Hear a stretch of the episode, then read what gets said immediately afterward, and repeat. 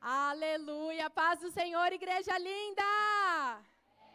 Você pode mais. Sinceramente, eu estava ali no meu lugar pensando o seguinte: nós estamos aqui só entre mulheres, né? Tirando os nossos abençoados do louvor. E nós, mulheres, nós sabemos que nem todo tempo a gente acerta, não é verdade? A gente grita, muitas vezes em casa, misericórdia, mas eu sei que mulher grita com o marido, com os filhos, com o cachorro, com a vizinha, no telefone, no trabalho.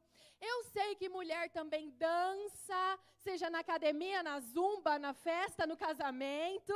Daqui a pouco tá a mulherada arrancando o salto lá indo para o meio da festa. E eu quero te perguntar, por que nós não gritamos e bradamos e dançamos na presença do Senhor? Porque ainda nós somos uma igreja tão tímida, porque ainda nós somos uma igreja tão contida, tão quieta. Você está na presença do teu Pai. Você está na casa do Pai. Então eu quero, em nome de Jesus, que você faça assim no seu lugar. Sai vergonha. Faz agora aí, sai timidez. Em nome de Jesus. Nós vamos estar agora transmitindo a palavra do Senhor no seu coração, mas eu quero que você vai recebendo, que você vai dando glória, que você vai tomando posse disso aí no seu lugar e vai crendo que você já está recebendo e transformando a sua vida pela palavra de Deus. Amém? Segunda coisa, eu queria perguntar: tem jovem aqui da geração com propósito? Uh! Paz, minhas lindas. Sejam bem-vindas. E eu quero te dizer aqui é o seu lugar. Não sei se você já é casada, se você está noiva, namorando ou solteira, mas fica o convite para a próxima rede de setembro, amém? Lugar de jovem, de menina, de moça de Deus, é na rede de mulheres. Nós não vamos aprender só quando a gente casar, porque aí casou, já brigou, já estragou, já era é aprender antes para entrar certo e fazer do jeito certo, amém? Eu e a Letícia, a gente estava no encontro de mulheres, aprendendo sobre relação sexual, casamento, criação de filhos, com 14 anos de idade. Então, o lugar da sua filha, minha irmã, traz sua filha para a rede mês que vem. O lugar da sua amiga, da sua colega, da sua discipuladora, da sua discípula é do seu lado mês que vem, em nome de Jesus, amém? Quem faz um compromisso de não vir sozinha? Eu quero só ver, eu quero ver esse lugar lotado, jovens sentando no chão, a galeria lotado de mulheres sedentas, recebendo da palavra de Deus e sendo curadas e transformadas. Feche seus olhos em nome de Jesus.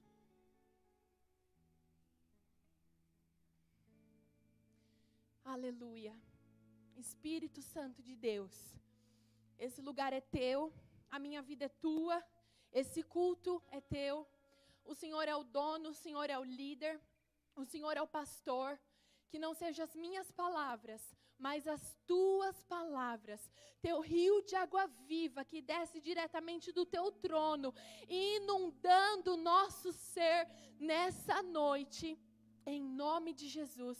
Fala comigo, fala conosco, se mova entre nós, em nome de Jesus.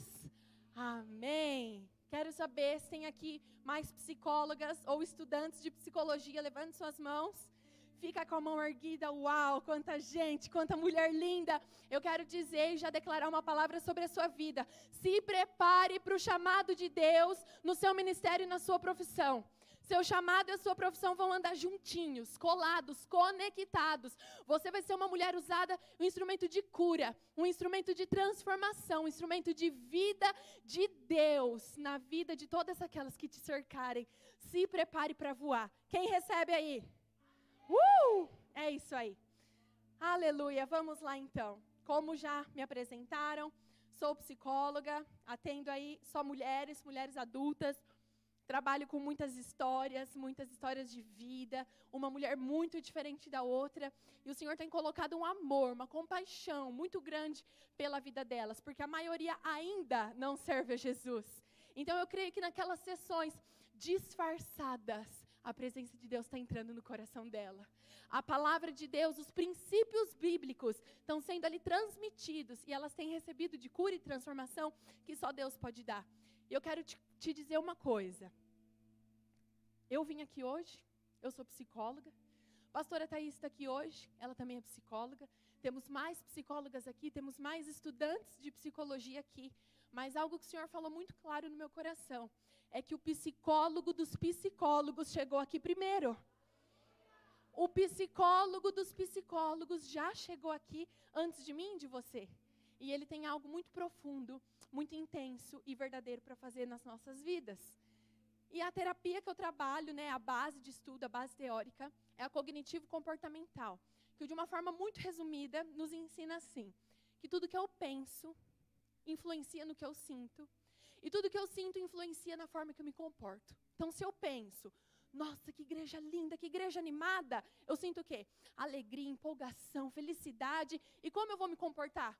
Pulando, dançando, tendo um sorriso no meu rosto. Agora, se eu penso, que igreja chata, o que, que eu estou fazendo aqui? Que mulheres insuportáveis, que lugar parado, o que, que eu estou fazendo aqui?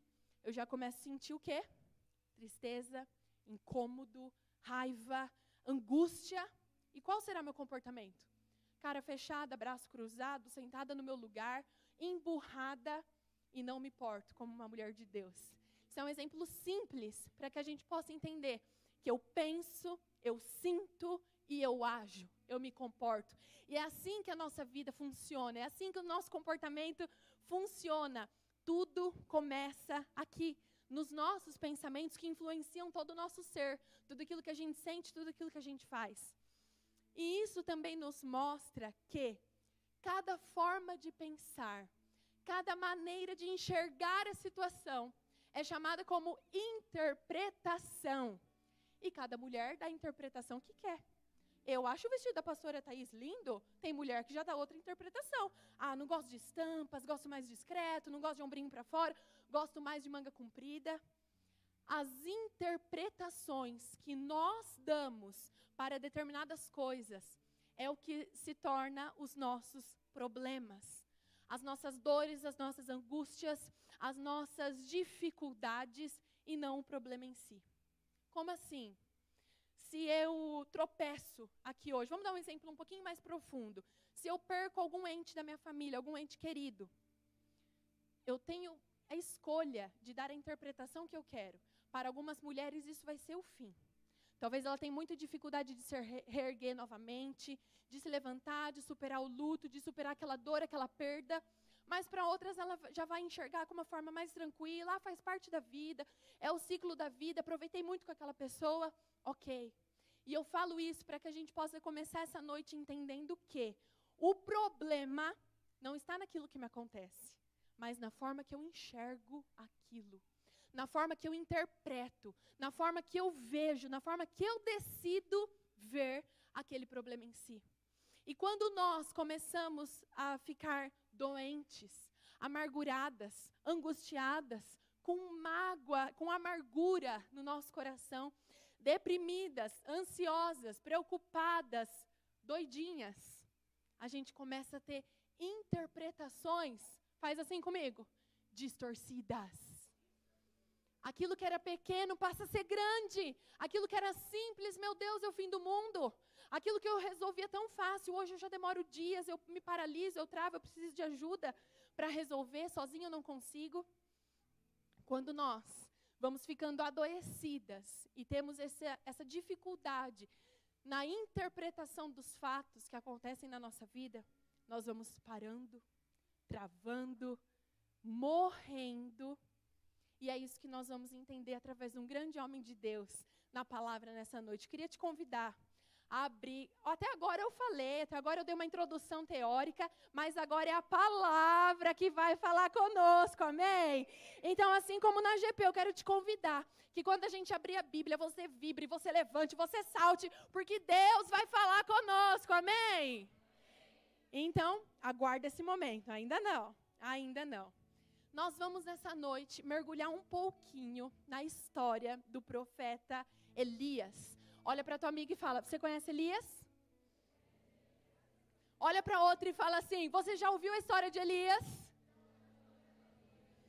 Mais profundo ainda, eu quero que você fale o seguinte: Você é um Elias?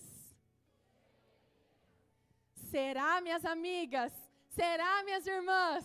É o que nós vamos descobrir nessa noite. O profeta Elias, né, nós vamos falar de uma forma bem resumida, bem prática aqui nessa noite, porque nós não temos tempo, tá? Até te peço, me dá um sinalzinho, por favor. O profeta Elias, ele era um baita homem de Deus passeando pelos versículos, passeando ali pelo livro de Primeira Reis e Segunda Reis, nós vemos os grandes feitos que Deus fez através da vida desse homem. Então eu quero que você pense aí no homem de Deus que você mais tem admiração, que é uma referência para você, que você vê Deus na vida dele. Esse era Elias naquele tempo, um grande homem de Deus. Para vocês terem uma noção, ele com Deus fez o sol parar. Ele com Deus fez a multiplicação acontecer. Aquilo que a gente orou, a provisão, a prosperidade, aconteceu na casa de uma viúva, porque o homem de Deus estava lá. Ele vivia e ele experimentava e ele distribuía milagres direto do céu, milagre direto do trono. Ele orou por um menino que estava morto. E a fé, e a intensidade, e o amor daquele homem por Deus e a fé nele, no poder do Senhor, fez aquele menino ressuscitar.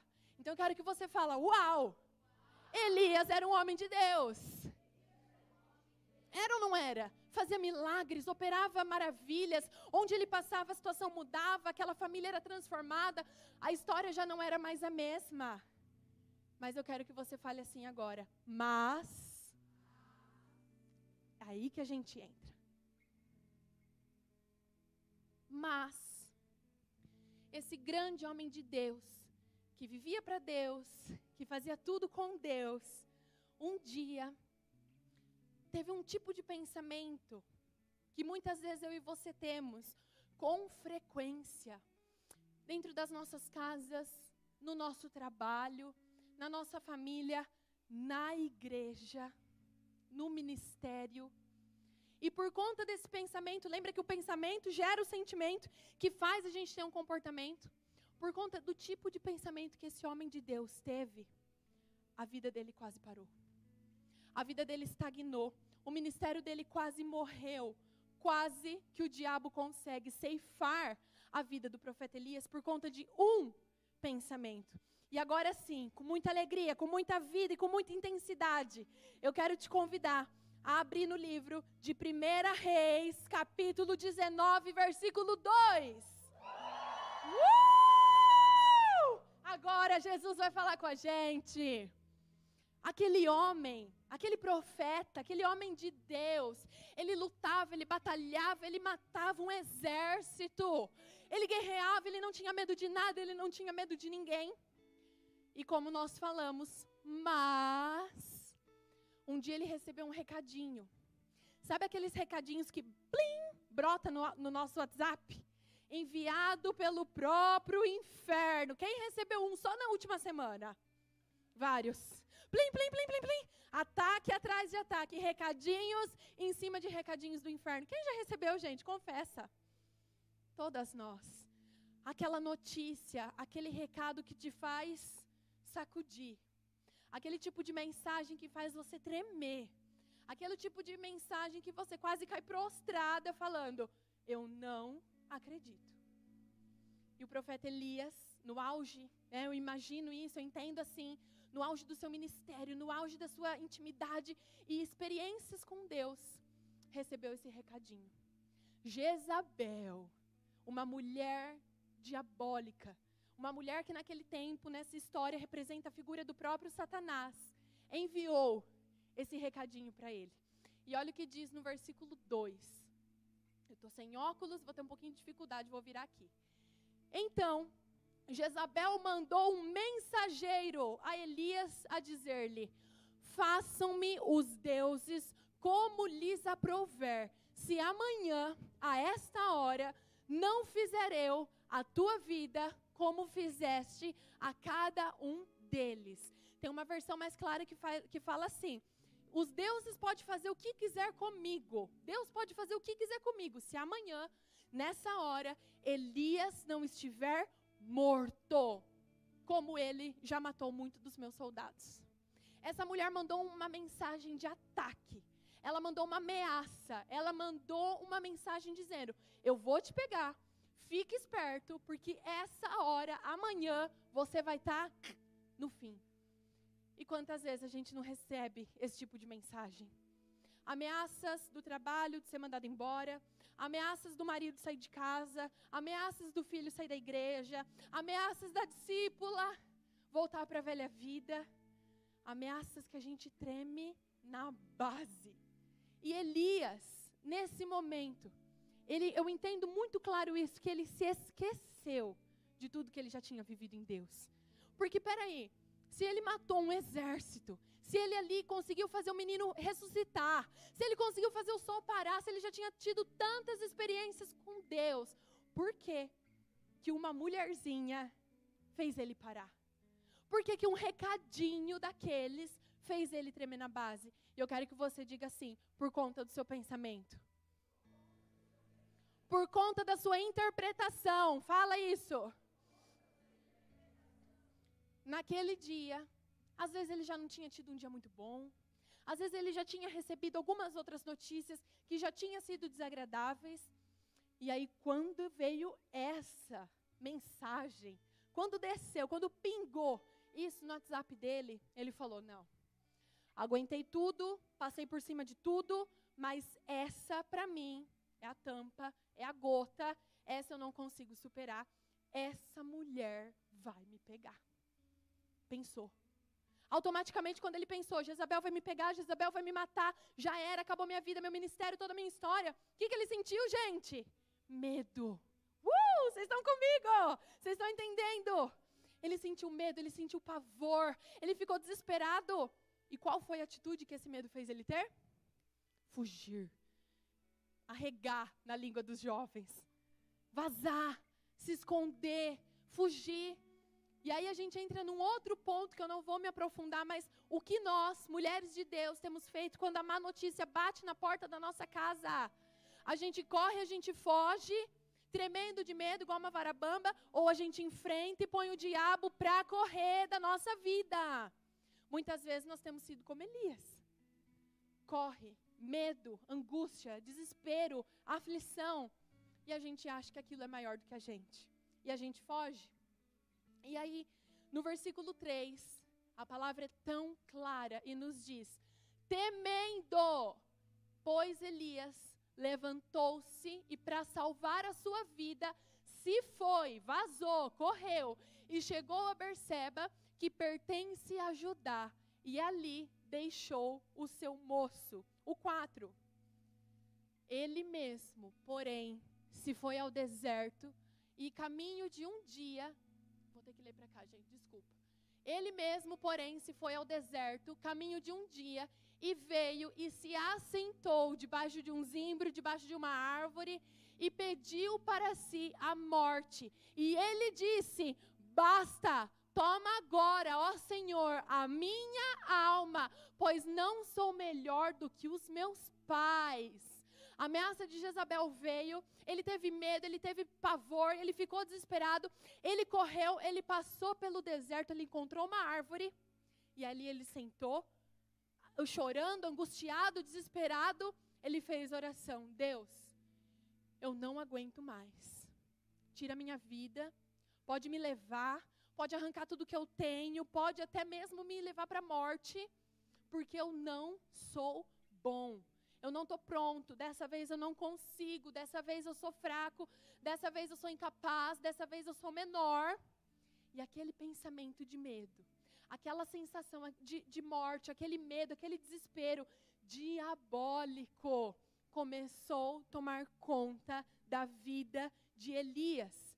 Aquele mulher, aquele homem, perdão, de Deus, que já tinha tido tantas experiências reais com a glória do Senhor, estava clamando a própria morte. Você consegue entender um pouquinho do nível de desespero que esse homem estava? Do nível de depressão que ele chegou por causa de uma má notícia? de como o diabo conseguiu ceifar a vida daquele grande homem de Deus por causa de uma ameaça. E a palavra é clara em todas as versões em dizer que Elias, para chegar até a, a árvore e pedir a própria morte, ele passou por um deserto. O caminho que ele percorreu, o caminho que ele correu para chegar, talvez no mais longe de tudo e de todos, foi por um deserto. E deserto significa para mim e para você um tempo de tristeza, um tempo de seca, um tempo de solidão, um tempo de falta, um tempo de angústia, um tempo de dor, um tempo de decepção, um tempo de miséria, de escassez, de pressão, mas o que mais me mostra aqui, um tempo de solidão. Porque ele correu para o deserto porque não tinha ninguém lá. Ele não correu para a igreja, ele não correu para as casas, ele não se escondeu dentro da casa da sua família. Ele foi para o deserto porque lá ele não tinha ninguém. E eu quero te perguntar, mulheres, e eu já peço a presença do Espírito, que começa a se mover nessas cadeiras, começa a passear nessa igreja e mexer na sua memória, mexer no seu coração e começar a te revelar coisas especiais e únicas da sua vida. Quantas vezes nós chegamos aqui hoje passando por esse deserto. Talvez você está se sentindo hoje a pior de todas.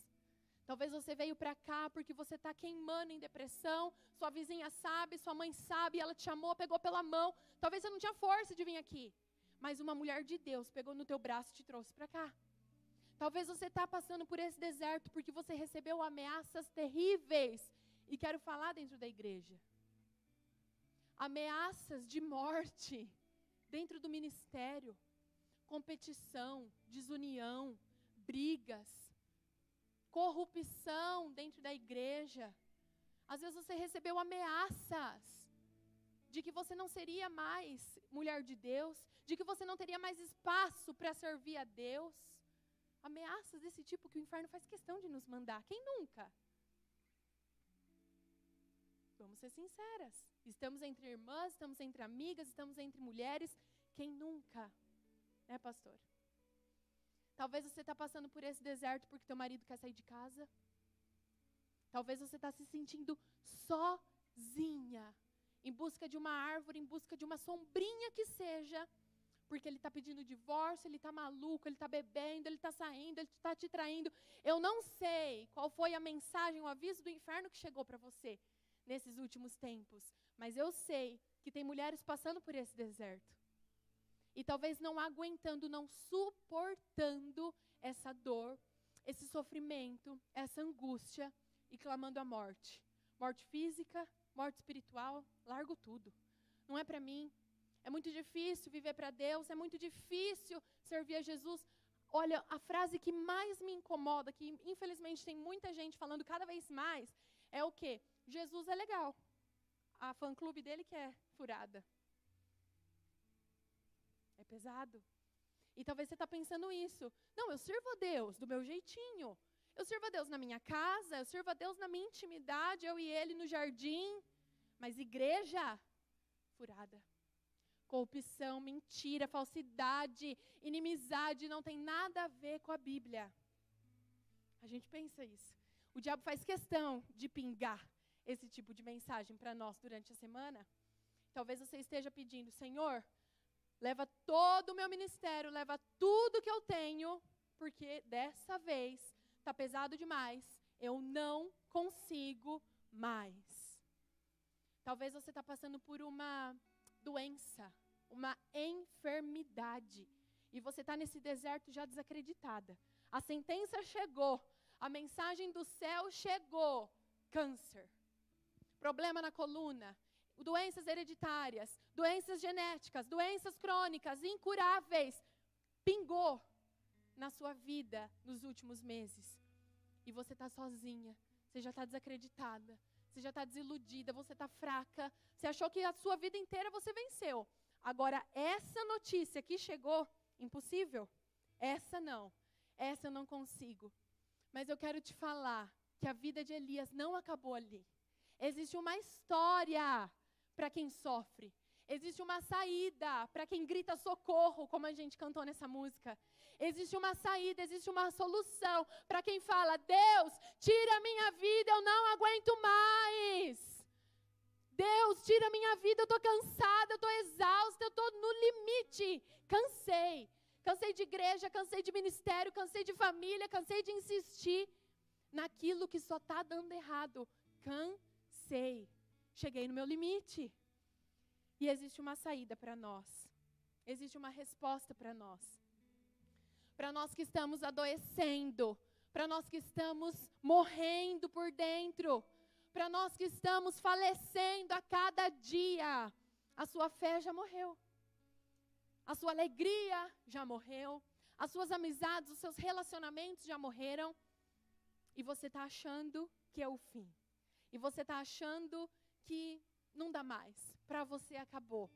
E olha o que diz a história, o fim da história. Olha o que Deus fez na vida de Elias e olha o que Deus vai fazer na minha e na sua vida hoje.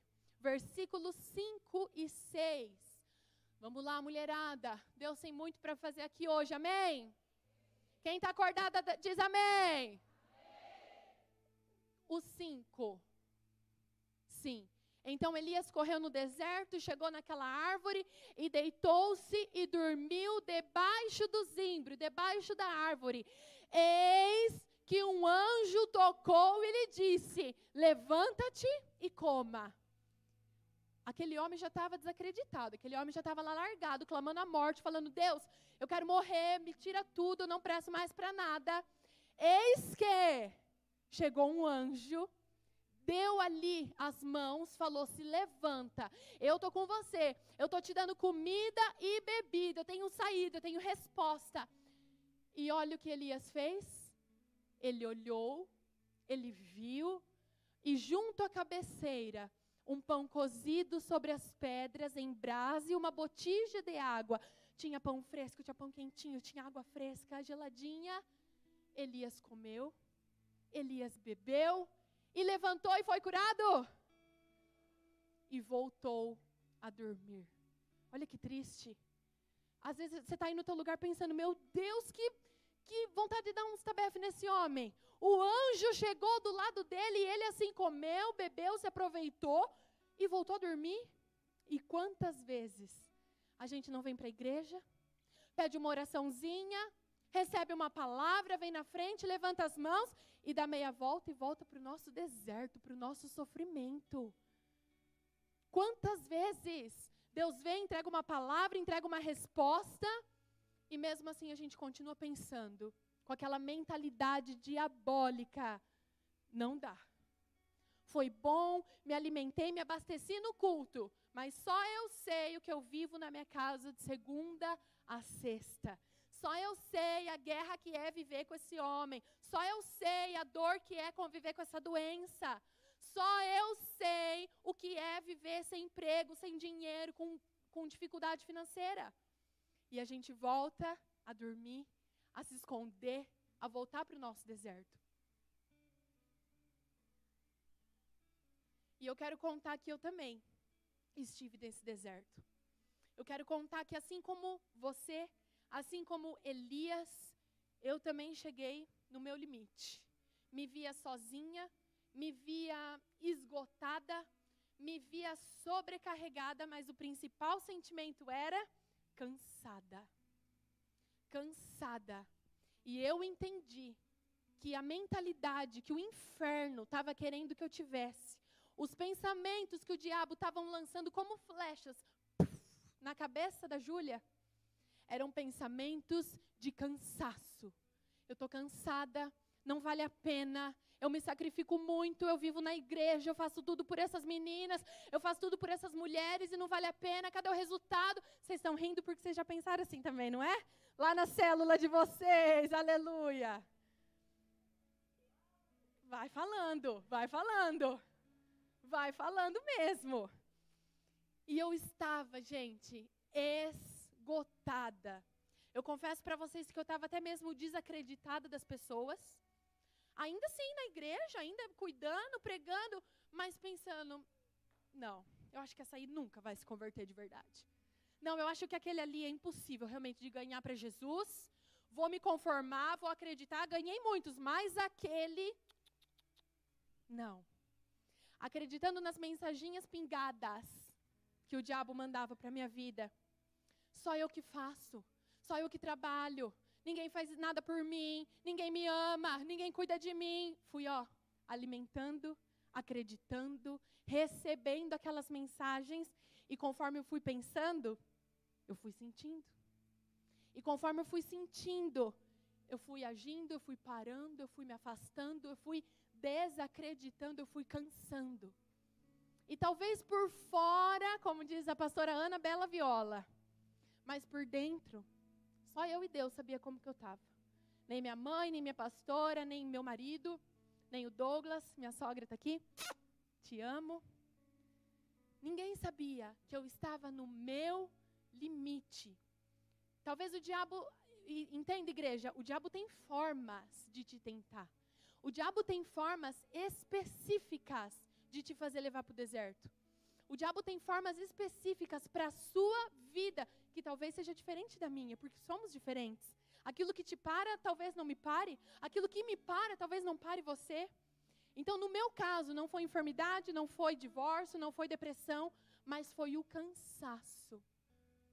E eu estava tendo aqueles pensamentos: cansei, estou cansada, estou desgostosa, não acredito. Nossa, para de me procurar, para de vir falar comigo, eu não quero, quero viver a minha vida. Faz assim. Quero viver a minha vida, agora eu vou cuidar da minha casa, agora eu vou cuidar da minha família, porque afinal, o primeiro ministério é a família. Ainda usava a frase bíblica para dar desculpa. Quem nunca? E eu começava a pensar, e aquilo crescendo, fomentando no meu coração, na minha alma. Parei. Eu vou cuidar da minha casa, eu vou cuidar do meu marido, eu vou cuidar de mim. O resto é resto. E aí eu quero ler com vocês. Agora, vocês estão preparadas? Ah, acho que metade. Vocês estão preparadas? Versículo 7. Olha o que acontece na vida de Elias. Lembram? O anjo veio, falou: Levanta, meu filho, acorda, eu estou com você. Deu comida, deu pãozinho, água gelada. E ele comeu, bebeu e voltou a dormir. Voltou para a velha vida, voltou para os velhos pensamentos. Porém, 1 Reis 19, 7 voltou pela segunda vez, o anjo do Senhor tocou aquele homem e lhe disse: Levanta-te e come, porque o caminho te será sobre modo longo. Aquele anjo estava falando o seguinte para Elias: Meu filho, levanta come e bebe e fique em pé, porque aquilo que eu tenho para você não acabou. Aquilo que eu tenho para sua família não chegou ao fim. Aquilo que eu tenho para o seu ministério só está começando. Só está começando. Aleluia, Jesus. Olha o que o anjo fala: come, bebe e se levanta. O anjo não pega na mão e fala: vem cá que eu te levanto. Se levanta, porque o teu caminho é muito longo. Você ainda tem muita história pela frente. Você ainda vai viver muitas coisas em Deus. Você ainda vai viver muitas bênçãos, muita cura, muito milagre, muita experiência, muito testemunho. Porque você acha que acabou? Porque você acha que Deus te fez vencer aquelas guerras antigas e não vai te fazer vencer agora? E eu te pergunto, qual a diferença? Qual a diferença naquele testemunho, naquele milagre, naquela experiência que você teve com Deus em 2010, para essa dificuldade de 2022. Deus te pergunta: qual a diferença se eu sou o mesmo, se eu não mudo? Vou falar de novo, eu vou te fazer essa pergunta de novo. Deus está te perguntando nessa noite: qual a diferença do desafio passado para esse de agora, sendo que eu sou o mesmo e não mudo? O que muda é a nossa interpretação. O que muda é o nosso fato de ver as coisas. O que muda é a nossa maneira de enxergar os problemas da vida, a dificuldade. Por isso que o Senhor hoje vai entregar uma nova mentalidade para nós, mulheres uma mentalidade curada, uma mentalidade sarada, uma visão, uma forma de enxergar e de entender as coisas pela visão da cura de Deus e não mais de depressão, ansiedade, miséria ou problemas espirituais. Nós vamos enxergar as coisas como Deus quer que a gente enxergue. E olha só onde esse homem estava clamando por morte, clamando ali por socorro, abrindo mão da sua própria vida, abrindo mão de tudo que ele já tinha conquistado em Deus, debaixo de uma árvore, lá no fundo do deserto e distante. E o Senhor encontrou ele lá. O Senhor encontrou ele naquele lugar que ninguém podia ver. Sabe aqueles lugares inesperados? Sabe aqueles lugares onde você acha improvável? Foi lá que o Senhor encontrou Elias. E sabe, para esse meu cansaço que eu estava sentindo, para essa dor, para essa. saco cheio. Sendo muito sincera, cansada, no limite. Sabe onde Deus me encontrou? No altar. Na primeira fileira da igreja. Prostrada na minha casa, adorando e limpando. Não. Assim como Deus encontrou Elias, debaixo daquela árvore sozinho, no meio do deserto, Deus me encontrou e me fez mudar minha visão, minha mentalidade, a minha interpretação sobre aquela dor que eu estava sentindo dentro de um ônibus nas férias. Eu estava sozinha, Douglas dormindo, Lívia, todo mundo dormindo no ônibus capotado, e eu sozinha orando, coloquei foninho, adoração bombando, era eu, condenado, era eu. Se você não conhece, ouça essa. Deus vai falar com você. E aí Deus começou. Fala assim, improvável. Fala assim e faz comigo, do nada. Porque com Deus nada do nada.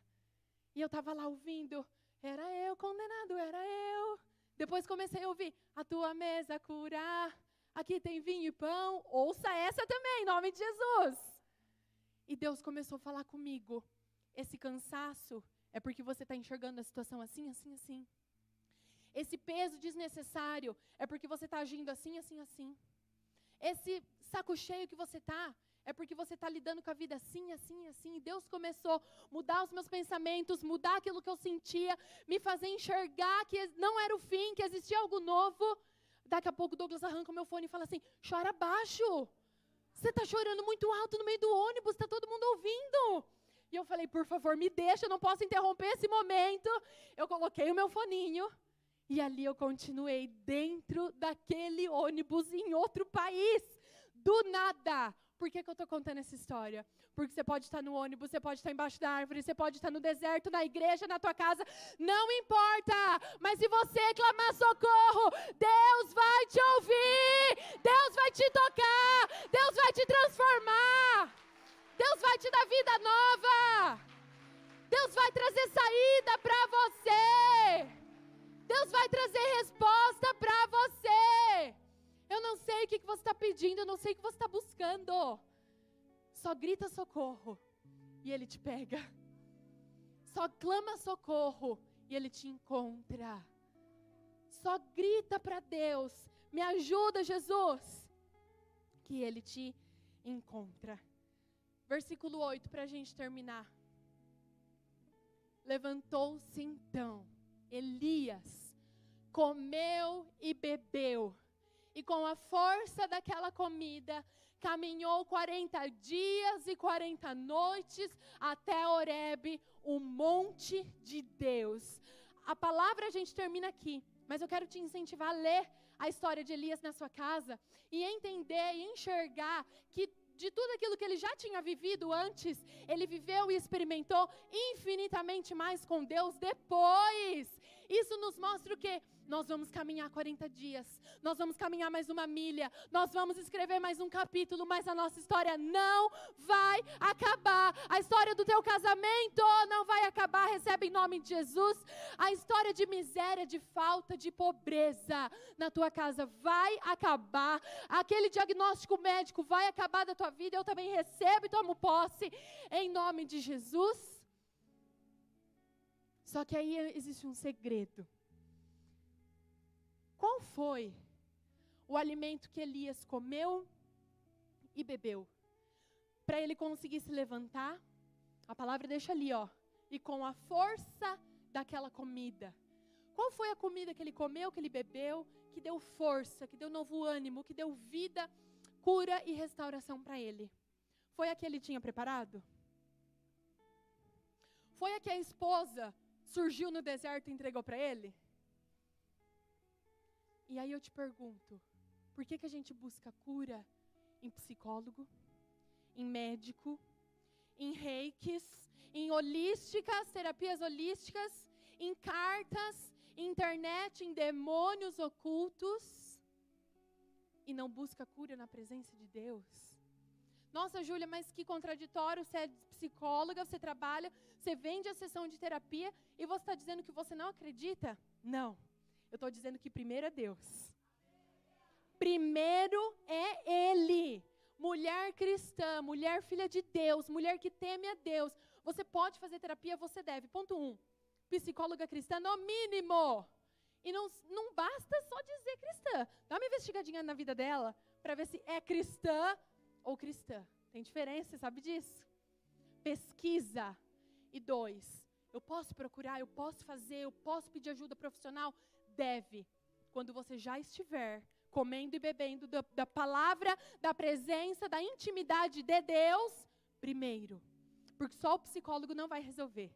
É a ajuda do céu com a ajuda da terra que nos ajuda conectados e traz vida para nós.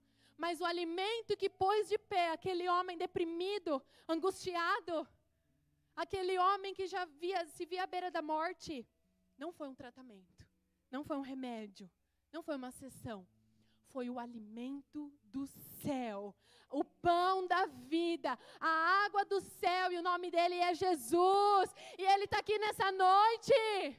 Eu quero te convidar a enxergar o trono dele aqui, a glória dele aqui, a presença dele já está aqui.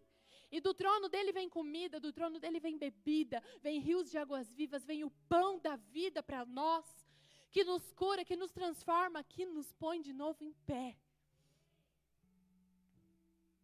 E eu quero te convidar a ficar em pé. Eu quero te convidar a não conversar em nome de Jesus, não mexer no celular, não dar aquela olhadinha no zap, não se distraia. Se for possível, queria pedir para a gente apagar um pouquinho as luzes. Se for possível, se não, tudo bem. Eu quero te convidar a colocar a mão no seu coração. E nós vamos ler nosso último versículo dessa noite. Depois de ter aprendido com a vida de Elias, depois de ter visto o que Deus pode fazer na nossa vida, no nosso coração, depois de desejar viver tudo isso que esse homem experimentou, eu quero que você vá falando no seu lugar, genuinamente, não por obrigação. Eu quero, Deus. Eu quero eu preciso.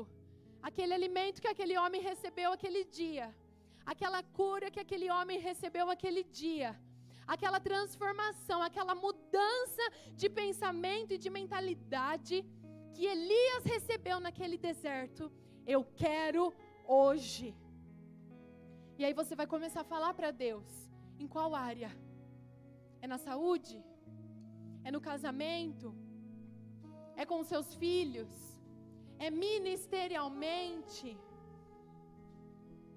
é a sua depressão, é essa ansiedade que te persegue, é esse medo, é essa sensação de incapacidade que não te larga. Do que você precisa se libertar hoje? Para que que você precisa desse alimento hoje? A palavra do Senhor diz em Provérbios que assim como nós pensamos, assim como vai a nossa mente, assim como vai a nossa alma, assim nós somos. Você é reflexo dos seus pensamentos. Você é reflexo daquilo que acontece dentro da sua cabeça. Você é reflexo daquilo que acontece na sua alma. Nosso corpo, nossa aparência, nosso rosto, a nossa vida é só um reflexo de como nós somos por dentro. Então eu quero que você tenha liberdade agora e intensidade em nome de Jesus, porque nós vimos na palavra que Elias foi intenso, Elias foi corajoso, Elias foi posicionado. E começa a falar: Deus, Eu preciso. Deus, eu quero.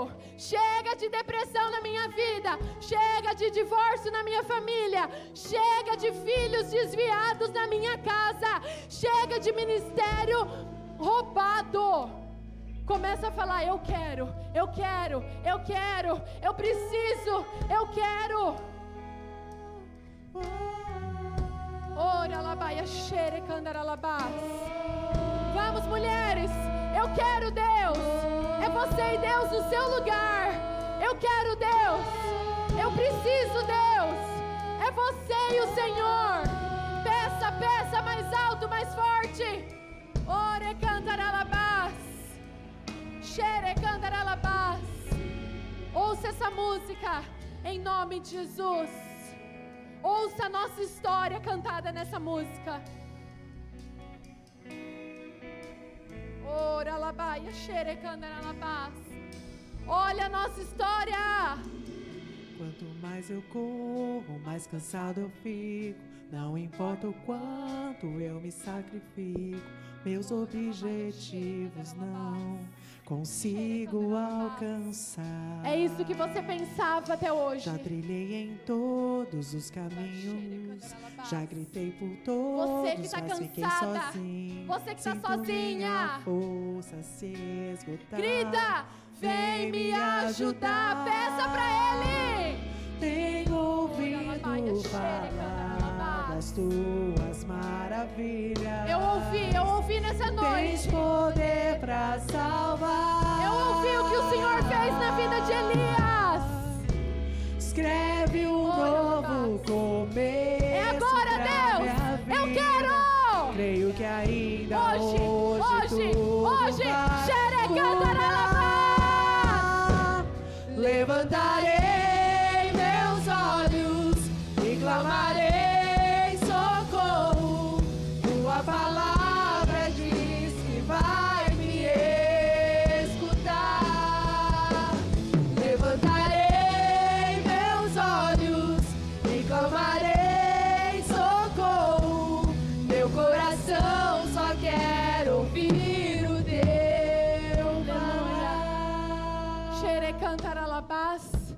Uma forma muito rápida. Eu quero falar com toda ousadia e autoridade espiritual. Para você, líder, supervisora e pastora, que está cansada, ferida, desanimada, que está pensando em parar, que está pensando em desistir. O Senhor tem coisas grandes para fazer na sua vida hoje. Ore cantaralabaias. Vem, mãe, por favor. Levante suas mãos, líderes. Levante suas mãos, pastoras, supervisoras. Nós vamos receber agora uma unção e uma capacitação do céu para o diabo não conseguir parar o teu ministério. Ele não vai mais parar aquilo que Deus te chamou para fazer. Vocês podem vir na frente, por favor? Pode vir na frente. Pastoras, líderes, supervisoras, líderes da rede que estão se sentindo cansadas. Pessoas que têm ministério, que estão se sentindo esgotadas. É com você que Deus quer falar primeiro. Primeiro. Levante suas mãos e clama socorro. Socorro para Deus. Era la maramanaia, chorele marabás. Ore calas, vem Espírito, vem Espírito, vem Espírito, vem sobre nós, Espírito. Oh, nós clamamos pelo Teu nome, nós clamamos pelo Senhor Jesus. E nós nessa noite, junto com as minhas amadas irmãs agora, nós fazemos uma aliança com o Senhor de mudar a nossa mente, mudar os nossos sentimentos e as nossas atitudes, olhar com os olhos de Deus para cada situação. Não é o fim, não é o fim. O Senhor tem mais. O Senhor tem renovo. Cheira la marabaia, chorolo. Amado Espírito de Deus, vem agora, toque em cada líder, Senhor, cada supervisora, pastoras, que muitas vezes andam cansadas, sobrecarregadas, entristecidas, Senhor. Mas assim como o Senhor fez com Elias, o Senhor faz nessa noite. Vem o teu renovo, vem a tua força, em nome de Jesus. Em nome de Jesus, receba, amada, receba o renovo do Senhor, o poder do céu, o alimento do Senhor, em nome de Jesus. Seja cheia do poder de Deus. Agora vem uma unção criativa sobre você. Nosso Deus é criativo sobre você. Eu libero uma unção criativa para fazer a obra do Senhor. Novos pensamentos, novos sentimentos. Ora um coração cheio de amor, criatividade, unção e poder do alto. Em nome de Jesus, em nome de Jesus. Em nome de Jesus, você não vai parar. Você não vai parar. O que Deus confiou nas suas mãos é maior do que toda estratégia do inferno.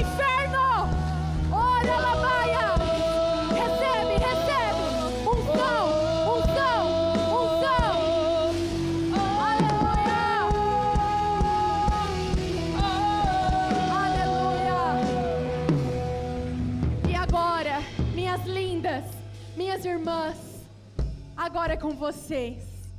As líderes e as pastoras e as supervisoras vão derramar sobre vocês agora essa unção, essa unção para não parar, essa unção para não desanimar, essa unção para não cansar e não desistir daquilo que Deus te chamou para fazer. Você que recebeu o diagnóstico de depressão, é com você que eu falo agora. Todo espírito maligno sai da vida dela agora, em nome de Jesus. Em nome de Jesus. Todo, toda sentença todo laudo médico, todo laudo agora na saúde, no corpo, na coluna, na cabeça e nas pernas. Nós damos uma ordem para longe enfermidade, para longe espírito de doença. Em nome de Jesus. Em nome de Jesus.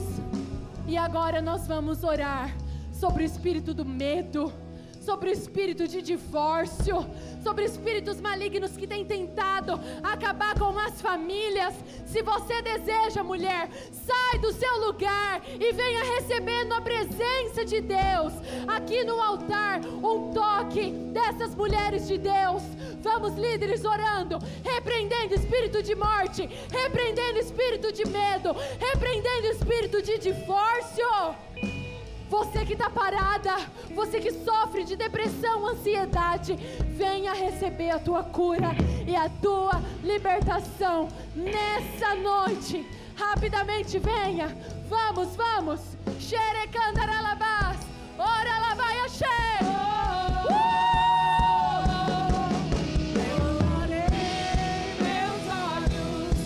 clamarei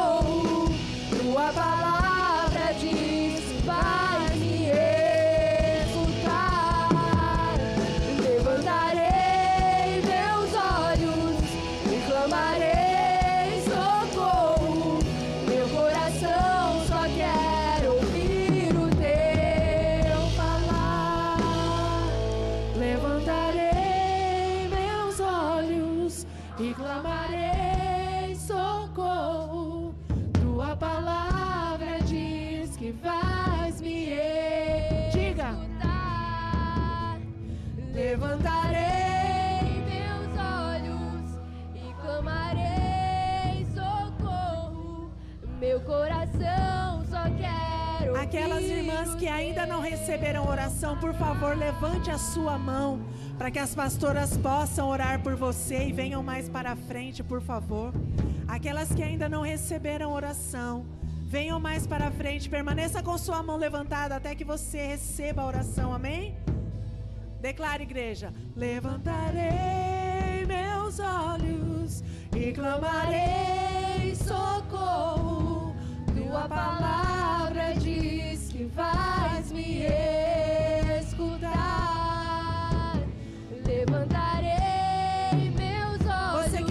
seu lugar, clame junto com essas mulheres. Que essa canção seja o seu clamor unido ao delas. Para que elas recebam esse toque de Deus. Porque todas nós precisamos de uma mudança na nossa mente. Tua palavra Diz que vais me escutar. Levantarei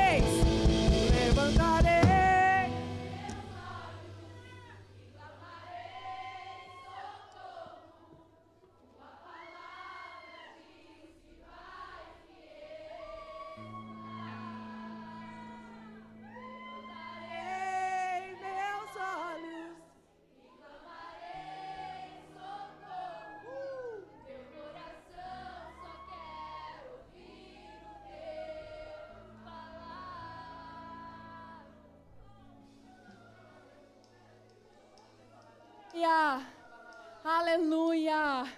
Nós fomos marcadas, nós fomos seladas, nós fomos curadas e transformadas pela presença de Deus nessa noite.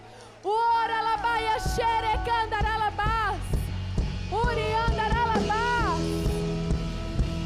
Xerecandaralabás. Oh, Jesus. O alimento que você precisava, você recebeu. Água que você precisava, você recebeu. Você tem uma nova mentalidade. Cadeias que estavam te aprisionando foram quebradas. Eu quero que você grite assim para o inferno ouvir: Eu sou livre! Mais alto, eu sou livre! Eu tenho a mente de Cristo. Eu vou viver os sonhos, promessas e propósitos de Deus na minha vida. Aleluia, aplauda ao Senhor! Uh!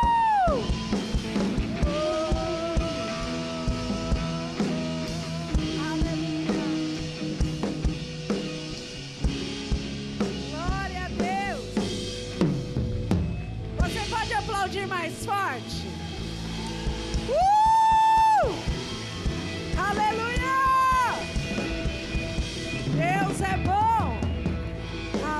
Hallelujah.